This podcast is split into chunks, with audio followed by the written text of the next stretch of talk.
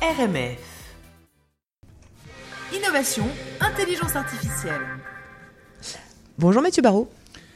On est absolument ravis. Euh, tu es un passionné de technologie, d'innovation, donc, euh, et depuis quelques années, eh bien, tu t'intéresses à ce sujet qui prend de plus en plus de place dans notre actualité et dans notre quotidien.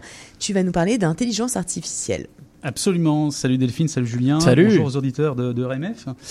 Alors, ça serait effectivement intéressant que tu nous dises en quelques mots, en fait, ce que c'est que l'intelligence artificielle. Tu vois, qu'on arrive à mettre des mots dessus. Alors, euh, il n'y a pas véritablement euh, une, euh, une définition, mais il y a plusieurs définitions de ce, de ce qu'est l'intelligence artificielle. Et je, je pense que j'en ai une qui, qui résume assez bien le sujet. Euh, L'IA regroupe en fait l'ensemble des techniques et des théories mises en œuvre en vue de réaliser des machines capables de simuler l'intelligence humaine. Ok, Mhm. ok. Euh, c'est totalement euh, futuriste comme définition, alors que. euh, Mais pas tant, Delphine, pas tant, parce que en fait, euh, c'est un sujet qui est pas si récent que ça. On a commencé à parler d'intelligence artificielle dans les années 50. Et c'est le, le célèbre mathématicien britannique Alan Turing qui, au travers d'un test, a fait connaître l'intelligence artificielle. Ok, Alors que sa recherche était de savoir si une machine avait une conscience, il a développé un test où il a placé deux humains, chacun derrière un ordinateur, puis un ordinateur tout seul. ok. Personne ne se voit dans la pièce. Et Alan Turing demande aux deux personnes qui correspondent via les ordinateurs disposés devant eux. Euh, puis, à un moment du test, il demande à une des deux personnes de ne plus répondre à un ordinateur. Ok, C'est à ce moment-là que l'ordinateur, qui lui est tout seul, prends sa place. se met à répondre à la personne. Mais personne, donc les personnes ne se voyaient dans les pièces et la personne donc, qui recevait les messages n'a jamais fait la différence entre les réponses apportées par l'humain et celles apportées par la machine. Le test avait fonctionné, la machine avait simulé parfaitement une tâche habituellement réalisée par l'humain. Ok. Et là, on parle euh, du coup de de, bah, de, de, de, Turing qui est euh, qui est quand même décédé euh, il y a un, un- un paquet de temps. C'est pas une finalement, c'est pas du tout quelque chose de novateur. Alors, Alan Turing, ben, oui, il est décédé dans les années 50, mais c'est- c'est c'est quelqu'un qui, qui est encore présent de nos jours. Euh, pour plusieurs raisons. Alors la première, euh, elle est très populaire, vous allez voir, c'est que Alan Turing a mis, euh, a mis fin à ses jours euh, suite à une dépression en s'empoisonnant au cyanure. Ok. Il a été retrouvé mort dans son lit avec une pomme croquée sur sa table de chevet. Ah, ok. C'est donc par cet euh, emblème symbolique, vous me voyez venir, que euh, la pomme croquée, que deux fondateurs d'Apple, Steve Jobs et Steve Wozniak, ont souhaité rendre hommage à Alan Turing, le père de l'informatique. Ah, ok. mais voilà. On a tout ça. Euh, et il y a une deuxième raison? Et bien sûr, la deuxième raison, elle est beaucoup plus récente, elle est beaucoup plus proche de nous, euh, les Montréalais.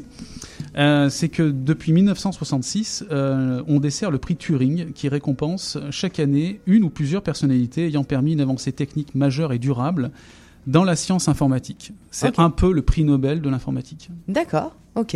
Et il y a, il y, a des, euh, il y a déjà des chercheurs qui ont été récompensés Bien ou- sûr, et dernièrement, on- ça nous touche de près parce que ces trois, les trois chercheurs qui ont été récomp- récompensés pour leurs travaux, euh, c'est ces trois chercheurs pardon, qui ont été récompensés dernièrement pour leurs travaux et euh, ils ont œuvré pendant de nombreuses années sur la mise au point d'une forme d'intelligence artificielle que l'on connaît sous le nom de deep learning, l'apprentissage profond.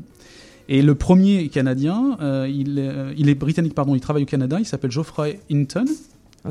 Euh, le second est français, Yann Lequin. Et le dernier euh, est Yoshua Bengio, canadien et montréalais. Ok. Ces trois génies euh, ont par leurs travaux transformé de multiples industries et vous allez voir que cela nous concerne tous les jours. Euh, c'est quand même assez drôle, ça nous concerne totalement parce qu'on parle quand même de Canada, France, Montréal. Hein, euh. Ouais. Ok. Donc, alors, du coup, qu'est-ce qu'ils ont découvert Eh bien, une grande majorité de leurs découvertes ont- sont utilisées dans les technologies de notre quotidien. Bah, par exemple, la reconnaissance faciale pour les téléphones intelligents, les voitures autonomes ou le système prédictif de la messagerie Google. Je suppose que ces exemples vous parlent. Euh, Ouais, bah, totalement. c'est-à-dire que c'est pas comme si tu pouvais on, pas on les est, utiliser. on est envahi par ces, mais par ces totalement. exemples. Et, et, c'est- et ça va être justement extrêmement intéressant parce qu'on on sait à quoi ça va. Mais euh, tu vois, un prix Nobel. Enfin, pff, après, je, je sais pas, c'est mon avis et peut-être qu'il est complètement mauvais, mais mais la, la- la- non mais la- la- on, on les voit ces innovations, mais est-ce que par exemple le, le, le système prédictif de, de Google, par exemple, dans la messagerie de Google, en tout cas.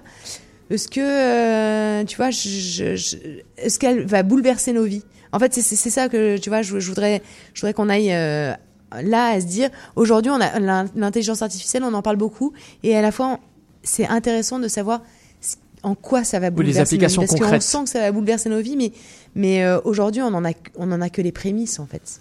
On en a que les prémices ou pas? Oui, bien sûr, on est, au début hein, de, son application parce qu'en en fait, euh, on a euh, énormément de recherche qui est faite sur l'intelligence artificielle, notamment à Montréal, qui est une plateforme, euh, la plateforme mondiale de la recherche en IA. Après, sur l'application, euh, bah, l'application, ça met du temps à, se mettre en place pour plusieurs raisons, notamment l'acceptabilité sociale. Et puis, ça vient, ça vient toucher plusieurs domaines, à la fois le domaine de la santé, du travail, de l'éducation. Et c'est tout un, tout un système qui est en transformation, en fait, et ça peut pas se faire du jour au lendemain. Et puis ça vient, eff- effectivement, en plus, euh, évidemment, tout le, tout le système, euh, tout le système change. Et, puis tout le système change et l'application, euh, l'intelligence artificielle s'applique à des domaines qui, touchent à, la, à la démocratie, à tout un tas de valeurs et qui peut faire peur au public et du coup il va y avoir d'abord une première phase de résistance du citoyen peut-être et, et parce que le citoyen n'est pas forcément informé sur ce qui va se passer et c'est pour ça qu'effectivement ta chronique euh, prend tout son sens pour pour effectivement que les que les euh, bah, qu'on soit qu'on soit des euh, qu'on soit averti en tout cas de ce qui va se passer. Ah oui, ben, complètement. En fait, je, pense que euh, ben, l'intelligence artificielle a besoin de données pour fonctionner. Et les données, eh bien, ce sont ben, vos actes du quotidien, ce sont les miens, ce sont celles de tout le monde. Et euh, ben, je pense que c'est important de se poser les bonnes questions et de poser surtout des valeurs sur ce qu'est une donnée. Ok. La- évidemment, on va se, on va se reprendre la semaine prochaine hein, Avec une autre euh, de tes chroniques. Euh, c'est, euh, bah ouais, ça va être un véritable plaisir effectivement d'échanger là-dessus. On est super impatients. et merci beaucoup, Mathieu. Merci pour votre accueil. C'était Innovation, Intelligence Artificielle.